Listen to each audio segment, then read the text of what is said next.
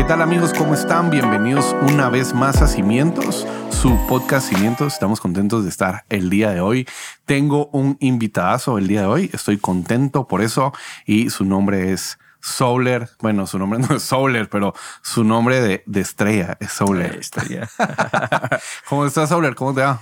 Bien, todo bien, gracias bueno, a Dios. Contales, ¿cuál es tu verdadero nombre detrás Uy. de Soler? No, hombre, para saber mi verdadero nombre tienen que invitarme mínimo a un cafecito. Bueno, yo Bueno, traje ya el café. cafecito. ah, Eso está sí, bien. cierto. Eh, mi nombre es Emanuel. Emanuel. Emanuel, ok, sí. Te iba a preguntar. En el mundo de medicina, ¿te conocen como Emanuel o como Soler? Me conocen como Emanuel. Como Emanuel. No saben que te llamas Soler. No. No. Y muy pocos saben que pinto. Ah, sí. Sí. Sí, es muy, o sea, no, no es como tan amplio el grupo. No es como que mucha gente sepa que yo pinto. Ah, qué interesante. Yo pensé que sí te conocían como en el medio, como, como el doctor que, que pinta. Que pinta. Sí, fíjate que tal vez de los compañeros con que normalmente Ajá. estoy compartiendo, tal vez un 20%, un 30% saben que pinto. Luego de ellos, pues no. Ah, qué interesante. Pregunto, tal vez solo para, para irte conociendo un poquito mejor. ¿Crees que, que hay algún, o sea, digamos, entre la medicina y el graffiti, ¿crees que hay, no sé, hay algo ahí que te separa o, o crees que pueden congeniar en algún momento? Fíjate que te- he tenido la oportunidad de, de que ambas puedan trabajar juntas. Ujú. Al inicio, eh, me, pues yo pensaba que no iba, no se iba, no iba a ser posible porque, pues, realmente son dos mundos muy diferentes y que creo que incluso la, la- la gente puede pensar en que no pueden congeniar o no Ajá. pueden como que fusionarse. Y inclu- e incluso yo también lo pensé así, pero he tenido la oportunidad en que he podido trabajar ambas juntas. Entonces eso me ha agradado bastante, fíjate. Fíjate que la última vez que estuvimos en Palín, ¿te acuerdas que yo estuve? Ajá, sí, sí, me acuerdo, me acuerdo. Este, obviamente estaba Kramer, ¿verdad? Kramer era, ¿no?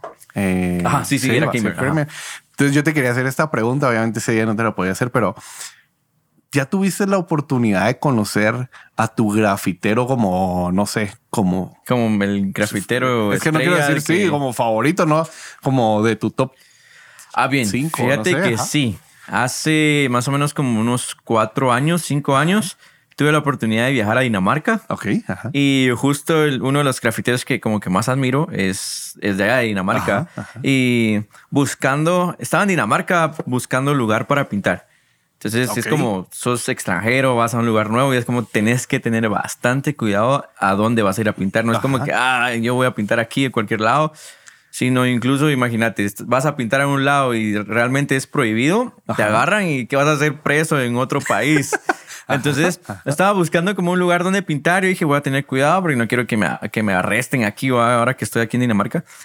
Pero buscando lugar donde pintar, me topé con, con él y él justo estaba pintando. Ah, pero fue así casualidad, digámoslo así. Fue casualidad. Ok. Fue casualidad. Él estaba pintando y fue chilero porque incluso fue como que más, más privado, por así decirlo. Ajá. Que no era como que hubiese mucha gente, cosas así, sino aquí él estaba de lo más fresco pintando y yo lo vi, fue como que, ah, la gran es aquel. Entonces me llegó bastante, me acerqué a él, incluso aquel muy buena onda. eh, la verdad que, que, que sí se prestó a, a responder, al, al compartir un poco, a hablar. Estuvimos hablando un, un ratito ahí. Sí, pues había como oportunidad como compartir el arte y te dejó como, como, aunque sea fondear o algo así, ¿no?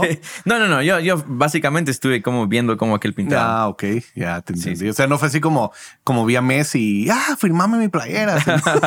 No, no, no, no. no. sí, No. pues hubo un poquito más de, de relación aquí. Sí. Pues qué, qué buenísimo. La verdad es que no te miento, yo, pues antes de pandemia tuve la oportunidad de ir a Europa y, y, y la verdad es que me llamó mucho la atención esto.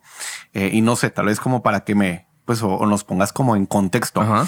Mm, obviamente me di cuenta que el arte, o sea, el graffiti, obviamente nace como una expresión de, de, al final, pues, de pronunciarse, de alzarte contra una problemática social o algo.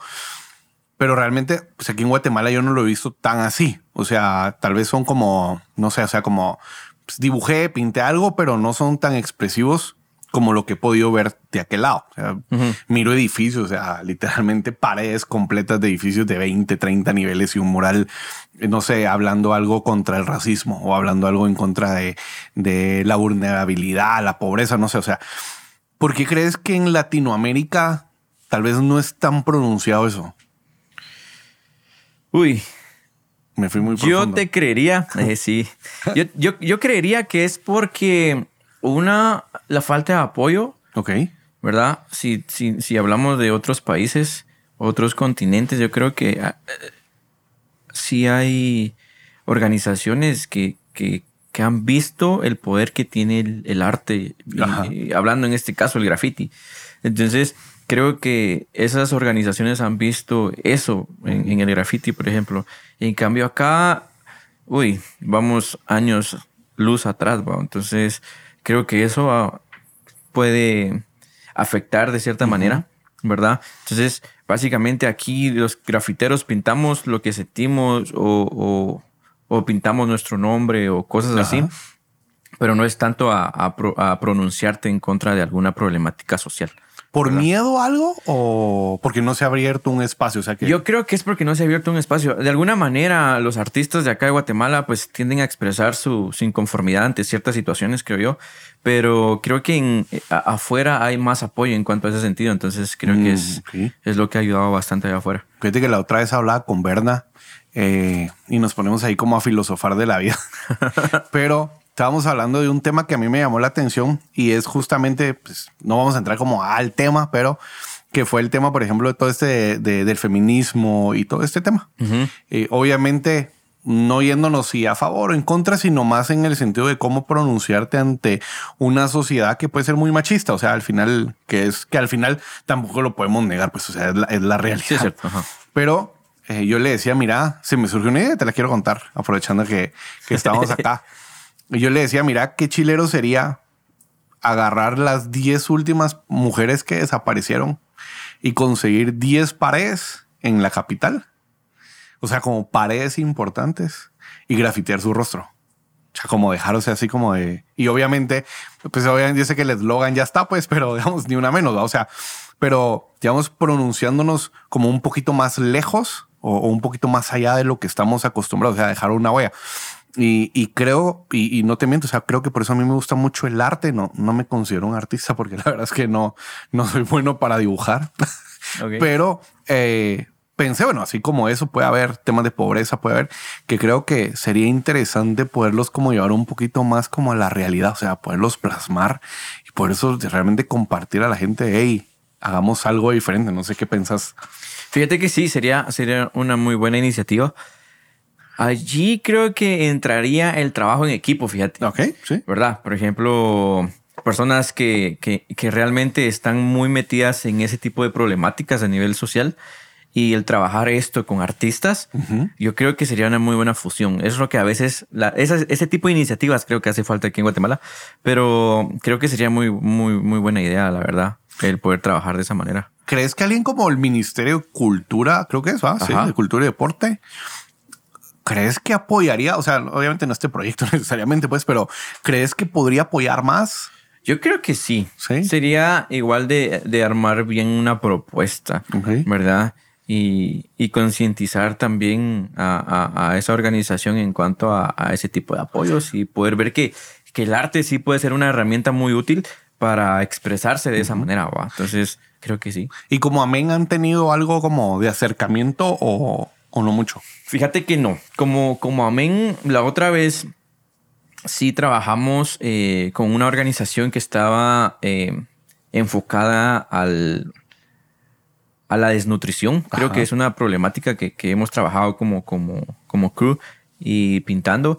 Y era en cuanto a la desnutrición, armamos un, un festival en cuanto a eso, ¿verdad? Así como que concientizando esa parte, ¿verdad? La desnutrición eh, en niños, ¿verdad? Y el, también el, el, el correcto trabajo con las mamás, ¿verdad? Con las mujeres embarazadas. Yo creo que eso fue una de las cosas que estuvimos tocando, pues que yo creo que va como que más cerca a ese tipo de, de- de- de enfoques. Yo he visto que como Amén sí han como trabajado mucho como la atención a los niños, o sea, obviamente grafitean, grafitean paredes, están en los lugares, expresan, pues obviamente estoy con ustedes en Palín, me gustó mucho como el proyecto, Ah, me gustó mucho el rostro de la niña eh, que hizo, ¿cómo es que se llama? Se me fue el nombre, me va a matar, pero... Ah, eh, ¿User? Sí, no, fue... Ay, se me olvidó. Ah, es- fue, fue Cash. Fue Cash, sí, Sí, sí, Cash, Cash, Cash. hizo el rostro de la. La verdad es que no te miento. Pero porque a mí me gusta ese tipo de arte. O sea, no te miento. O sea, más que el que, que letras, me gusta más como el rostro. O sea, que, que sea más Algo más gráfico. Ajá, algo más gráfico. O sea, no sé. Por lo menos a mí me transmite como más emociones. Pero sí me llamó la atención, pues, o sea, que al final ustedes específicamente sí trabajan como con niños, o sea, sí atienden esa parte, pues buscan, pues, quiera que no concientizar y que no se vea como tan, tan de rebeldes. O sea, Sí. que, pues no sé, o sea, esa es como la percepción que tuve. Eh, fíjate que en cuanto a eso, sí nos agrada bastante trabajar con niños. Siempre vamos enfocados a, a- a dar un mensaje diferente, creo yo, en cuanto a los niños y, y a los jóvenes.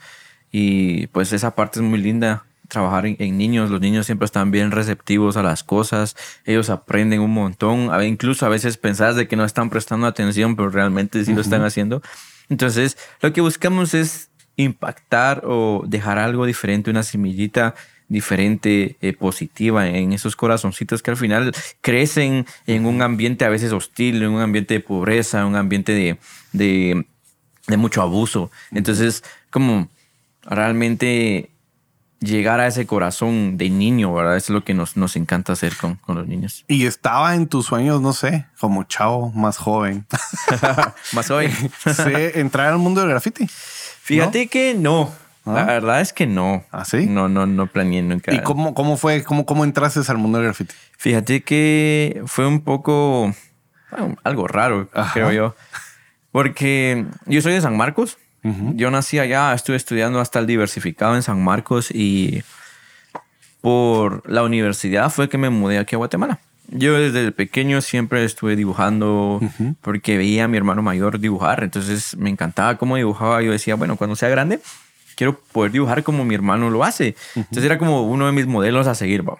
Entonces eh, fui creciendo, siempre he cargado mi cuadernito, dibujando siempre. Dibujaba eh, caricaturas, básicamente. Entonces, al pasar de los años, creo que fui como que mejorando, porque al final la práctica te ayuda un montón.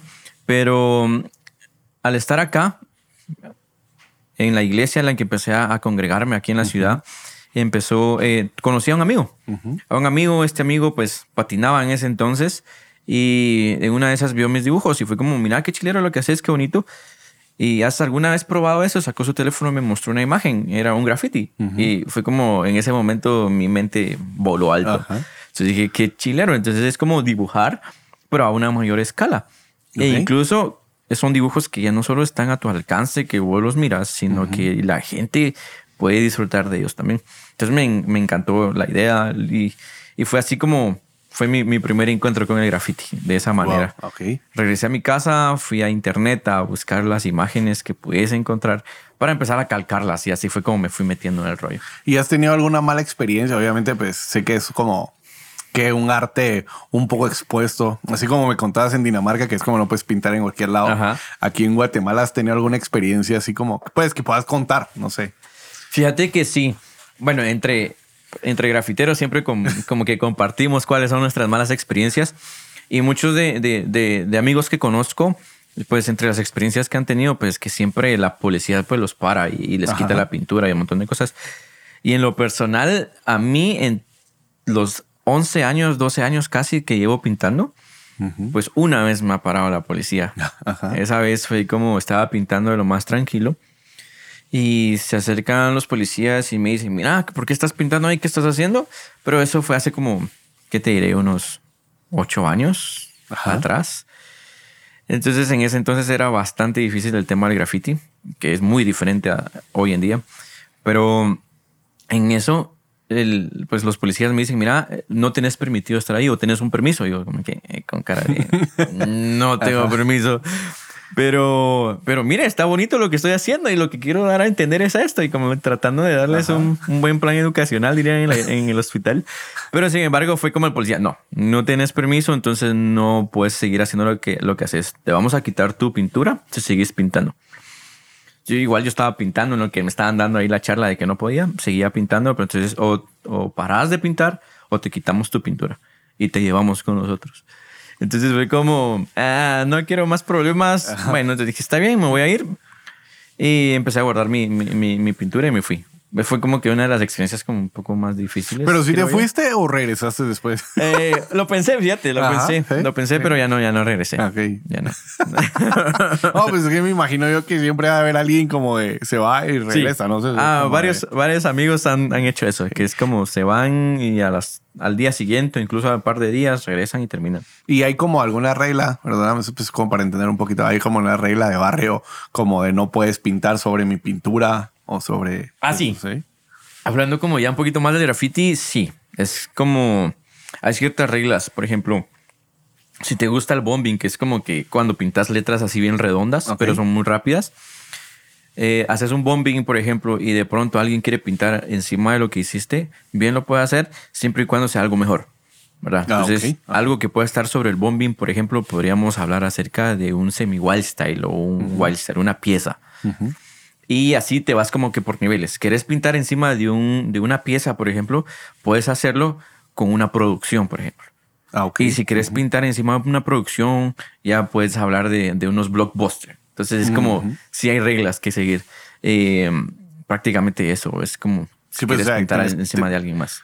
¿Y no, necesitas permiso del que pintó antes o, o no? No, si lo vas a hacer de esa manera, creo que no. Aunque a veces siempre, si lo haces de esa manera, siempre salen problemas. Ah, ok, es como la otra persona, por muy, por mucho que haya seguido las reglas, Ajá. de alguna manera la, la otra persona se molesta. Entonces, Ok, sí, o sea, sí existe una rivalidad entre. sí, siempre hay me imagino que como tribus, crews. Ajá, como sí, como grupos. los crews, ajá. O sea, sí, sí. ¿Y si es marcado aquí en Guatemala? Fíjate que eh, sí hemos tenido, no es como que muy común, por así Ajá. decirlo, pero sí han habido ciertas, ciertos problemas. Entonces sí han habido problemas entre grafiteros, Ajá. pero a veces incluso puedes llegar a ser más grande que ya son problemas entre los crews.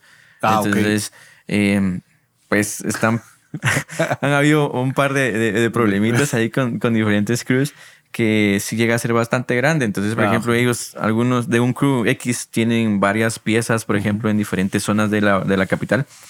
Y estos otros van y rayan algo muy feo. O sea, ya no es ah, o sea, tan- como provocativo. Ajá, ya no, Ajá. es, no es como que sigo las reglas y bueno, ahora yo hago lo que quiero con lo que has pintado, con el rival, sino es como, bueno, solo medio rayan, van a hacer tags y como que algo bien simple en algo tan elaborado y entonces es como que ya es más para provocar. O sea, sí existe como mi zona, mi, mi, mi lugar, ¿no? O sea, Sí, normalmente es como mi spot, ese es mi lugar, esa es mi pared, ese es mi muro y me Me llegaría que ahí se quede. Ah. Pero creo que al final, dependiendo de tu madurez, ¿verdad? Ya vas entendiendo como que las cosas, es como que llegas al punto de, bueno, que se quede ahí. ¿no? Bueno, y así nace, ¿cómo nace Amén? O sea, al final, obviamente, pues está Souler, pero de ahí, pues al final nace la necesidad de hacer mi crew, nace más. Ay, cabal, me siento solo, voy a hacer mi crew. ¿Cómo, ¿Cómo nace Amén? Amén, fíjate que nace en la necesidad de, de dos, dos amigos que pues empiezan con la idea en su cabecita de me gusta pintar, pues empecemos a, a pintar juntos, empecemos a compartir, a, a crecer juntos. Bueno, yo te doy tips, vos me das tips y vamos aprendiendo juntos y creciendo. De esa manera, ¿verdad? Entonces era como, estábamos con, con, con Shock, que es con, con quien compartía en ese entonces.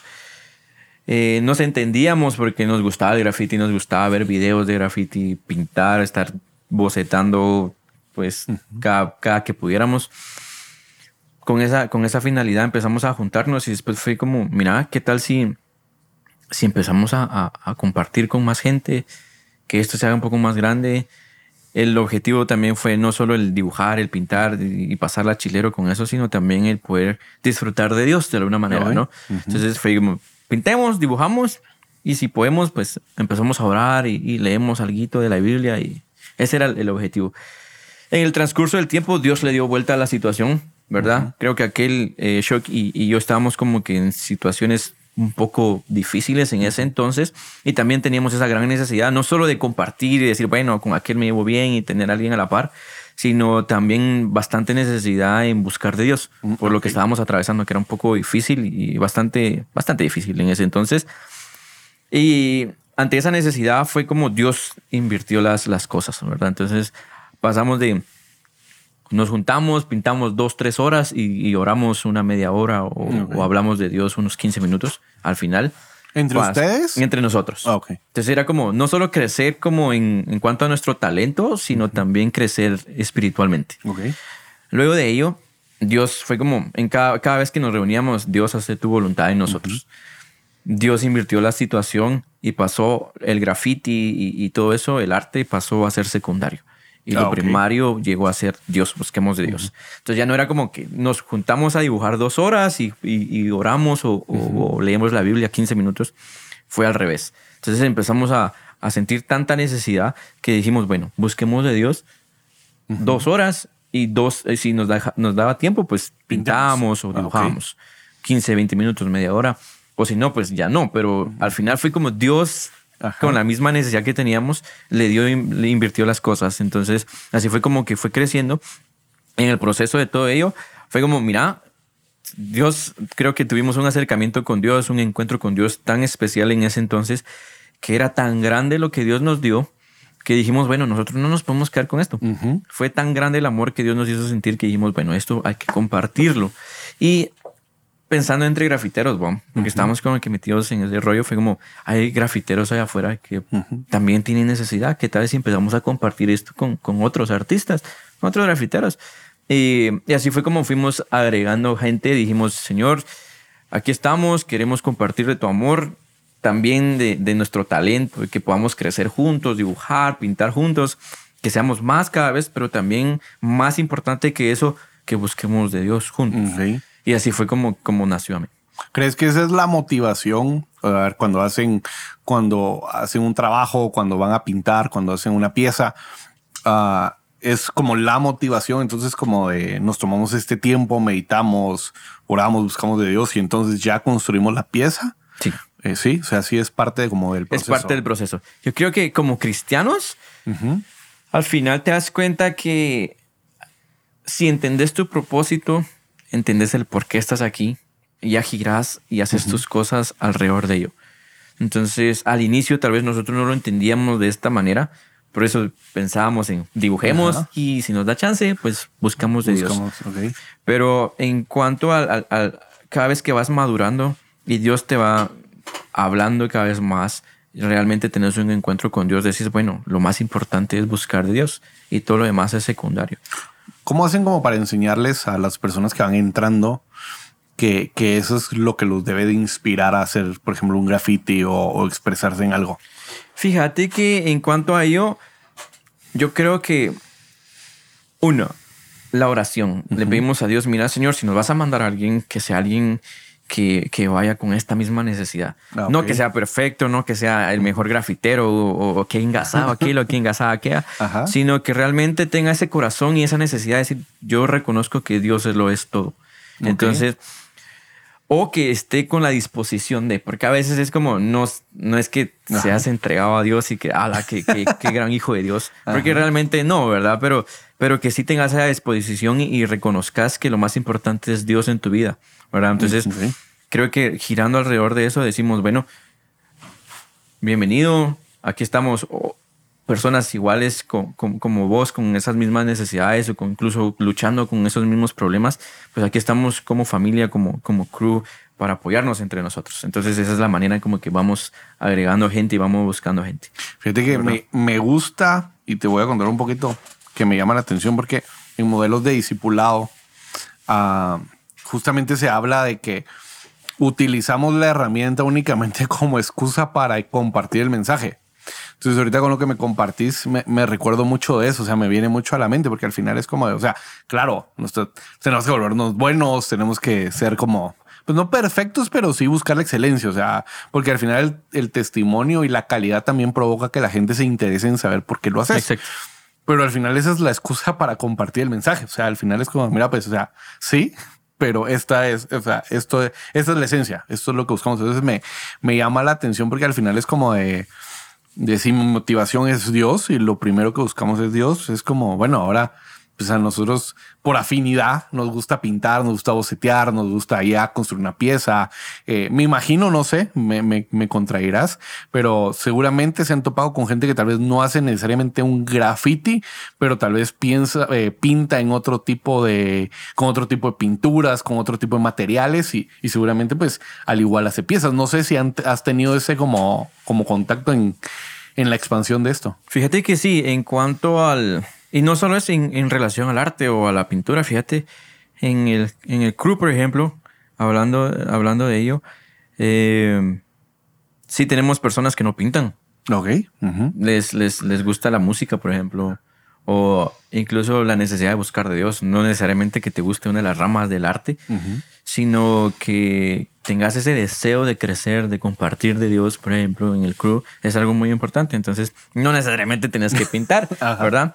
Entonces, por ejemplo, tenemos, tenemos en el crew eh, miembros que, que, que, les gusta la música, ¿verdad? O, o, que les gusta eh, simplemente buscar de Dios, nada más. O sea, es lo que, lo que tienen. Entonces, tienen ese corazón de servicio, ese corazón de compartir de Dios, ¿verdad? Y entonces yo creo que es una de las cosas más importantes, ¿verdad? Nace así, nace así la, perdóname, no sé cómo llamarle, la casa men, la, ¿cuál es el verdadero nombre? Fíjate que no sé pues, si ya pensaron en un nombre. Nosotros le llamamos, por, por, por, por la situación, le llamamos, y, más que todo la, la, propiedad, le llamamos la bodega. ah, la bodega, ok. Pero varios de nosotros pues, le dicen la casa, porque también se siente como, como esa, esa, esa, parte, ¿no? De, que es una casa. Eh, sí, secundario a ello nace, nace la bodega. Porque realmente el objetivo siempre como crew ha sido compartir de Dios, ¿verdad? Ayudar a las personas, eh, dar un mensaje diferente, un mensaje positivo, ¿verdad? Entonces, esa es la necesidad que, que ha existido en nosotros. Al final, pues Dios dice, busquen primero mi reino y mi justicia y lo demás vendrá por añadidura. Y como decías vos hace un momento, o sea, muchos piensan que la prioridad es, bueno, yo tengo que ser mejor en lo que hago, mejor en lo que pinto, y sí es importante, pero no tiene que ser lo primero, ¿verdad? Entonces, si buscas de Dios, buscas primero eh, llenarte, el crecer en eso, creo que todo lo demás Dios lo, lo, agrega y eso lo, lo, hemos vivido no solo con Shock, por ejemplo, sino con otros miembros del crew, que si te enfocas en buscar a Dios, eh, por ejemplo, tu talento y todo también va sumado a... A veces no es que pintemos un montón seguido cada fin de semana o cada dos, tres días. Pintamos a veces una vez al mes o si nos va bien, si no, cada dos, tres meses pero vamos notando la, la, diferencia y que cada vez es mejor lo que hacemos. Y no es porque seamos, a la gran, eso se las pasan todo el día practicando, sino es por eso mismo, porque hemos visto que Dios es muy fiel en eso, que si buscamos de Él, Él también nos agrega lo que necesitamos. Y una de esas es pues la, la, la excelencia de lo que hacemos. Entonces hemos visto nuestro crecimiento en ese sentido, ¿verdad? Y esto mismo pues nos llevó a, al, al querer buscar un lugar propio. ¿verdad? Yo creo que la bodega es eso el no solo quedarnos como fue desde el inicio, no, no quedarnos para nosotros lo que tenemos, lo que Dios nos dio, sino poderlo compartir. Entonces, cada vez el, el, grupo va siendo más grande y cada vez el mensaje que queremos, queremos que llegue a más personas y para ello necesitamos un lugar más grande. Entonces empezamos a orar por ese lugar y decirle, Señor, mira, queremos llegar a más personas, queremos compartir con más gente, queremos que más gente venga y, se sume a lo que estamos haciendo. Entonces necesitamos un lugar. Y así fue como la, esa, en esa necesidad fue que, que, se dio lo de la bodega. Y bueno, aparte de que la bodega está en Chilera, yo ya tuve la oportunidad de ya la conozco. Pero, eh, ¿cómo es, cómo, cómo, cómo logras separar eh, Emanuel, eh, el doctor Emanuel? con, con Souler? O sea, ¿cómo, ¿cómo logras? O sea, porque al final yo sé que muchos podrían pensar, no, pues solo se pasan pintando, como decís, pero o sea, al final tenés, tenés, o sea, también tenés que tu carrera profesional, no estoy diciendo que, que esta también es profesional, o sea, al final son dos carreras profesionales que tenés, pero ¿cómo haces como para lidiar con eso? O sea, porque aparte, pues ser anestesiólogo, doctor de turno, o sea, tampoco es como que dos horas al día y ya, pues, o sea, es como un tiempo cargado. Sí, pues, o sea, te ha tocado hay, o hay momentos donde has pensado como de wow, o sea, necesito, necesito tomar una pausa, eh, no sé, tal vez como ese lado eh, un poco más vulnerable. Fíjate que en cuanto a ello, sí ha sido, pues, difícil en cierta manera el llevar ambas cosas de la mano. Al final, yo siempre he dicho que no tenemos que ser unos en un lugar y ser otros en otro lugar. Siempre tu esencia tiene que mantenerse. Y más como hijos de Dios, sos hijo de Dios en general. No es como, estoy en la iglesia y ahí sí soy hijo de Dios y estoy en el hospital y soy otra persona. No, yo creo que tienes que ser hijo de Dios en todo lugar y, y en todo lo que haces. Y entonces creo que de esa manera he decidido llevar las cosas y eso también creo que me ha ayudado bastante en cuanto al, al, llevar ambas cosas, tanto el arte como también el área profesional, como decías, ¿verdad? Entonces, eh, por ejemplo, la, medicina es muy demandante, te demanda bastante tiempo y más que ahorita estoy en el proceso de, de, de crecimiento y aprendizaje en cuanto a mi especialidad. Entonces sí demanda bastante tiempo, pero entonces estás consciente de que van a haber temporadas, temporadas en las que vas a tener que disminuir el porcentaje que le dedicas al graffiti, por ejemplo, para dedicarte un poquito más al, hospital. Porque entonces, por ejemplo, ahorita viene un periodo bastante demandante en el hospital, entonces tengo que estar más tiempo ahí. Sin embargo, no es del soltar del todo el, otro lado, ¿verdad? Entonces yo creo que eso me ha ayudado bastante o incluso hay momentos en los que dices, bueno, tengo actividades con el grupo, con, con el graffiti y todo, tenemos eventos, entonces decir, bueno, voy a dedicarle más tiempo a esto y tengo que disminuir el tiempo que le voy a dedicar al hospital, por ejemplo. Ah, Pero es como trate de, llevar ese equilibrio. Sí, pues, la administración como de eso, si buscas como lo más equilibrado posible. Seguramente siempre han habido encontrones porque sí, seguramente. Sí, a veces hay. hay, momentos en los que no, no la sabes llevar, la verdad. Entonces es como o descuidas mucho una o descuidas mucho la otra o entonces sí es bastante difícil el, administrar de esa manera y el tener ese, ese equilibrio, pero siempre trato la manera de no soltar ninguna de las dos, ¿verdad? ¿Qué le dirías tal vez a, a un chavo, pues no sé, 15, 14 años, que le llama la atención este tema del graffiti? 20, no sé, 30, 40. eh, pero al final es como, bueno, o sea, me gusta, pero no sé, o sea, obviamente parece siempre como ese tema tabú no sé si, que de hecho es otra pregunta que te quiero hacer, pero ¿qué le dirías vos a un chavo que, que está como empezando a bocetear, empezando a dibujar eh, y quisiera entrar a este mundo del grafito? O sea, ¿qué consejo crees vos que te hubiera gustado? Pues yo sé que tal vez ya comenzaste un poco más grande, ¿verdad? Pero ¿qué consejo le podrías dar que crees vos que podría ser valioso para él? Uy, bueno, yo creo que lo que le diría es que le eche ganas, que no se dé por vencido. A veces el querer llevar varias cosas en tu vida, pues lo hace un poquito diferente y, difícil más bien. Y el pensar en arte es como, ah, eso no me va a dar de comer. Entonces mejor lo dejo a un lado, mejor me dedico a algo que sí me va a dar de comer porque necesito, va a modo. Pero yo te diría que, que te, te, aconsejaría que no lo soltes.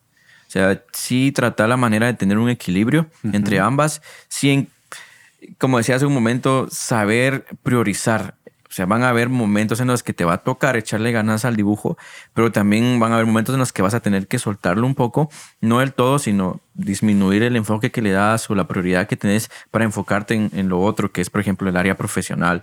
Entonces, eh, sí se puede, sí se puede llevar ambas cosas, eh, pero siempre reconocer por más difícil que sea, que tenés que a veces que dejar de hacer un poco algo para poder enfocarte en lo otro. Ok. ¿Verdad? Entonces yo creo que ese consejo le daría que, que sí es importante que también haga lo que le gusta hacer, porque al final de esa manera vas aprendiendo a vivir de mejor, ¿verdad? Y aprendes a disfrutar de la vida. No solo es como el estrés de, bueno, tengo que ir a trabajar y que aburrido, otra vez a trabajar y, no aburrido, sino también alimentarte de algo que te aumente las ganas de querer seguir adelante, seguir viviendo. Y es tabú en Guatemala todavía este tema del, del grafiti. No sé, o sea, como amén han tenido el, acercamiento en varias comunidades. O sea, sí lo toman todavía como de, perdón que lo diga así, pues, pero como de vándalos, o sea, como de, de rebeldes que quieren hacer algo malo o, o crees que has más abierto el tema? Fíjate que si hablamos en cuanto a la ciudad, ya es más abierto. Ok. Te podría decir unos cinco años para atrás, sí era bastante difícil, ¿verdad? Entonces, y ya de, de, cinco años para adelante las cosas han mejorado en cierta manera, ya que los artistas pues se han dedicado a, pintar, a hacer su trabajo de una mejor manera, de mejor calidad, y eso ha, ha, hecho que las personas estén más abiertas y más receptivas a lo que se hace. Ya no es como que ah, un marero pintó acá, o un vándal pintó acá, o un vago que no sabe qué hacer por su vida, pues de plano hace esto. Eh, no, ha cambiado bastante, ¿verdad? Eh, en cuanto a, al, al que si, si realmente sigue siendo como algo ilegal y todo eso. Sino yo creo que ha cambiado, ha cambiado bastante en los últimos años. ¿Y en el interior de, Guatemala? En el interior es muy diferente la situación, ¿Sí? En el interior sí está como que un poco más, más atrasado, por así decirlo. Tal vez unos 3, 4 años o sea, las comunidades sí te ven todavía como. Sí, algunas comunidades sí te ven todavía como eh, qué está haciendo este, o qué, qué, es lo que está pintando, o esta persona, como que ya se andan tocando la, la billetera a ver si, si no se la van a robar y todo. Pero sí, en el interior es un poquito más difícil. Sin embargo, por lo mismo que te decía, que, que, el trabajo que ha estado haciendo cada artista, yo creo que ha ido sumando cada vez más y cada vez más las personas están siendo un poco más abiertas a, la, a, a este tipo de arte. Y como a mí han tenido la oportunidad, no sé, o, vos, de ir a otro país y, o sea, aprovechar como el graffiti como medio para compartir el mensaje. Sí. Fíjate que sí, hemos tenido la oportunidad de, como crew, tuvimos el, chance de viajar a Colombia como crew. O sea, todos pudimos ir a, pintar allá, a trabajar con, con, un ministerio que trabaja con niños y con jóvenes también. Y fuimos a trabajar allá, eh, fuimos a pintar. La verdad que fue muy bonito porque realmente fue hacer eso, hablar de Jesús a través de lo que hacemos. Entonces, sí hemos tenido esa oportunidad como crew. Eh, en lo personal, a Dios gracias también me ha abierto bastante las puertas eh, para, para viajar. He viajado a Estados Unidos a pintar, eh, a compartir realmente pues, lo que hago. En esa ocasión me invitaron a pintar en un festival de murales y pues para mí estaba hablando incluso hace un, hace un rato con, un amigo que fue bastante eh, chocante esa parte porque era como yo nunca había pintado de, en esa magnitud, pero sí estaba bastante nervioso, con miedo hasta cierto punto. Pero es en esa ocasión fui a compartir más que decir, bueno, Jesús, hablar de Jesús y decir, miren, crean, crean en Jesús, fue como compartir también parte de mi identidad como, como guatemalteco. Ah, en esa ocasión dibujé a una niña con un traje típico. Okay. Entonces también de esa manera es como vas compartiendo diferentes tipos de mensajes, pero siempre de una manera positiva. Entonces, sí, a Dinamarca me invitaron a pintar también. En, he viajado dos, en dos ocasiones a Dinamarca. Oh. En esas dos ocasiones he ido, me han invitado pues, no solo a pintar, sino dar talleres también de graffiti y compartir con jóvenes, jóvenes que han estado eh, metidos mucho en, el alcoholismo, en la drogadicción, en la falta de identidad. Entonces, trabajando con jóvenes, dándoles talleres y realmente enseñándoles que sí son importantes, que sí que hay personas que sí se preocupan por ellos, que sí importa lo que, lo que piensan, lo que, lo que quieren hacer, ¿verdad? Entonces, de esa manera también he trabajado con, con jóvenes en el extranjero. Y esas personas o grupos, no sé, que te han, te han pedido llegar, ¿son otros grupos de grafiteros cristianos? Son grupos aparte, existen grupos de, de graffiti cristianos, si lo puedo llamar así, ah, no sé, o sea, eh, afuera en otros países. Fíjate que sí, sí, yo crecí, por ejemplo, a mí me impactó bastante, hay un, hay, un crew que se llama Gospel Graffiti Crew, que uy, ya tiene más de 15, 20, sí, como 20 años aproximadamente de estar funcionando. Entonces, cuando yo empecé a pintar, fue uno de los, de los crews que más me impactó.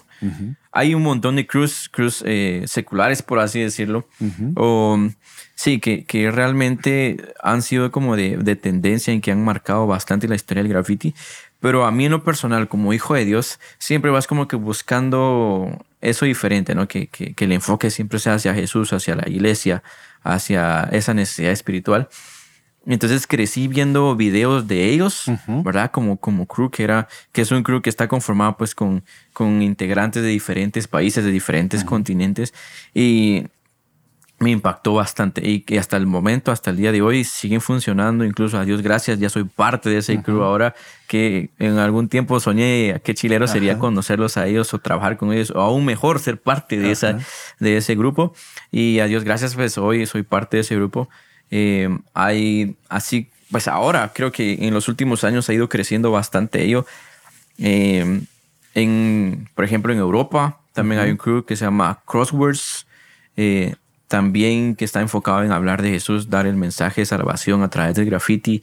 en México está Kids, que también es como dando el mensaje a través de, del graffiti. Son, son mexicanos los, los, los, integrantes de ese crew. O ahorita ya es más común. Hace unos ocho años, siete años, te diría que era... Todavía no. No. ¿verdad? Incluso aquí en Guatemala. Aquí en Guatemala, tal vez te diría hace cinco años, eh, empezaron a, a, a, ver jóvenes que querían el compartir de, de, de, Jesús y el mensaje de salvación. Eh, entonces también hubiesen, aparte de Amén, ¿verdad? Que Amén ya llevamos como seis años aproximadamente en, en, en, el medio.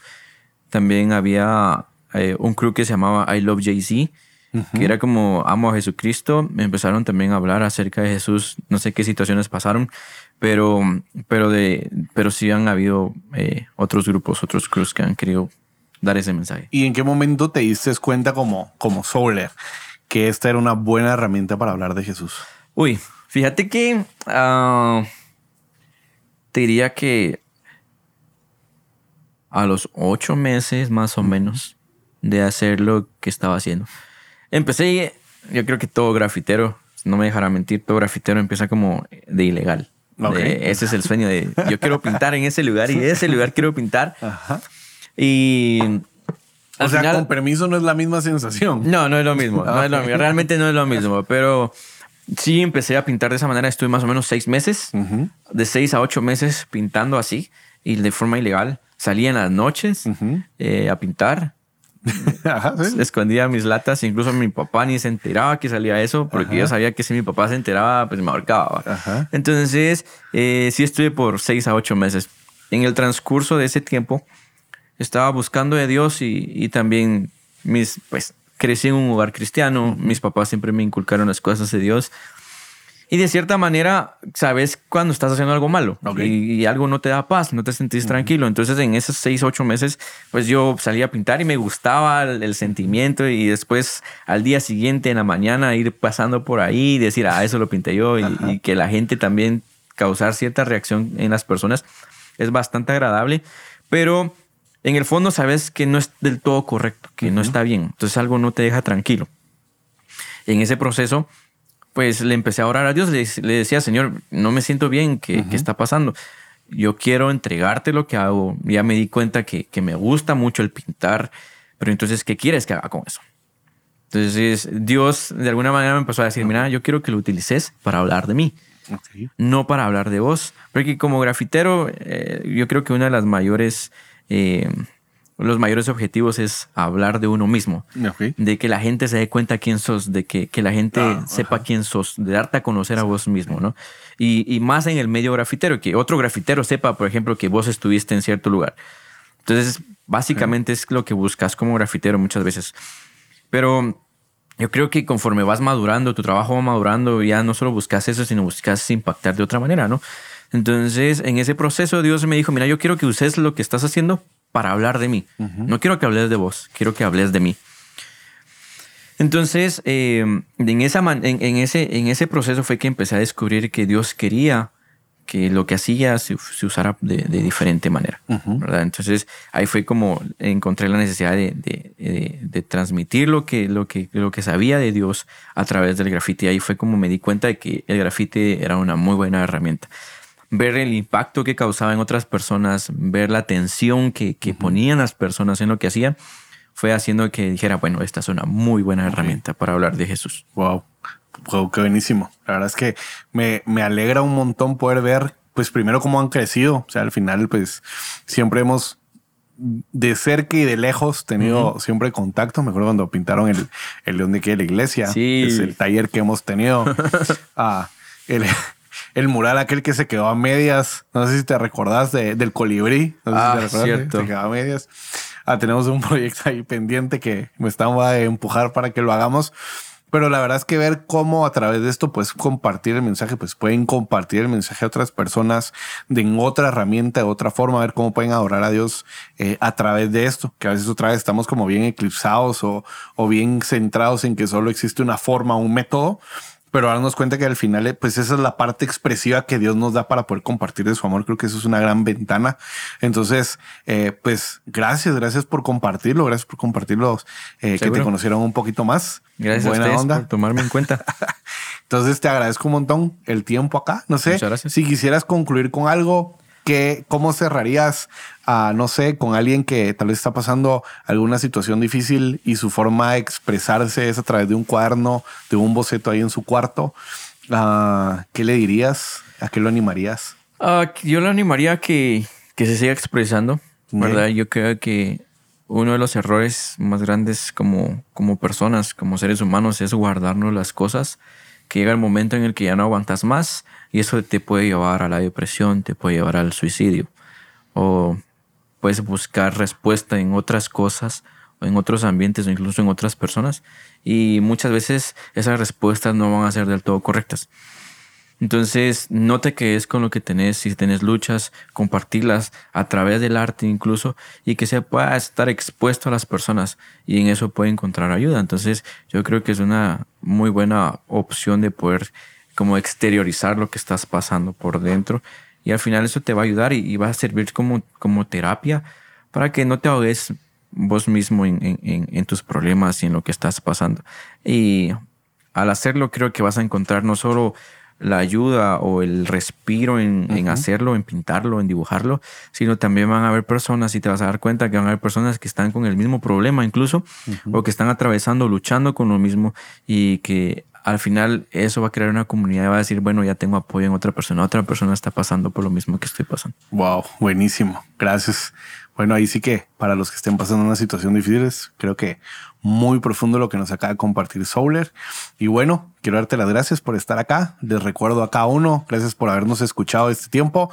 Síganos en nuestras redes sociales, Movimiento GES. Eh, en YouTube, en Spotify estamos como GES o Cimientos. eh, pues resulta que estamos en Deezer y en varias plataformas más, así que van a aparecer ahí. Otra vez, gracias, gracias por tu tiempo. Gracias a ustedes un montón. y bueno, hasta la próxima. Y eso.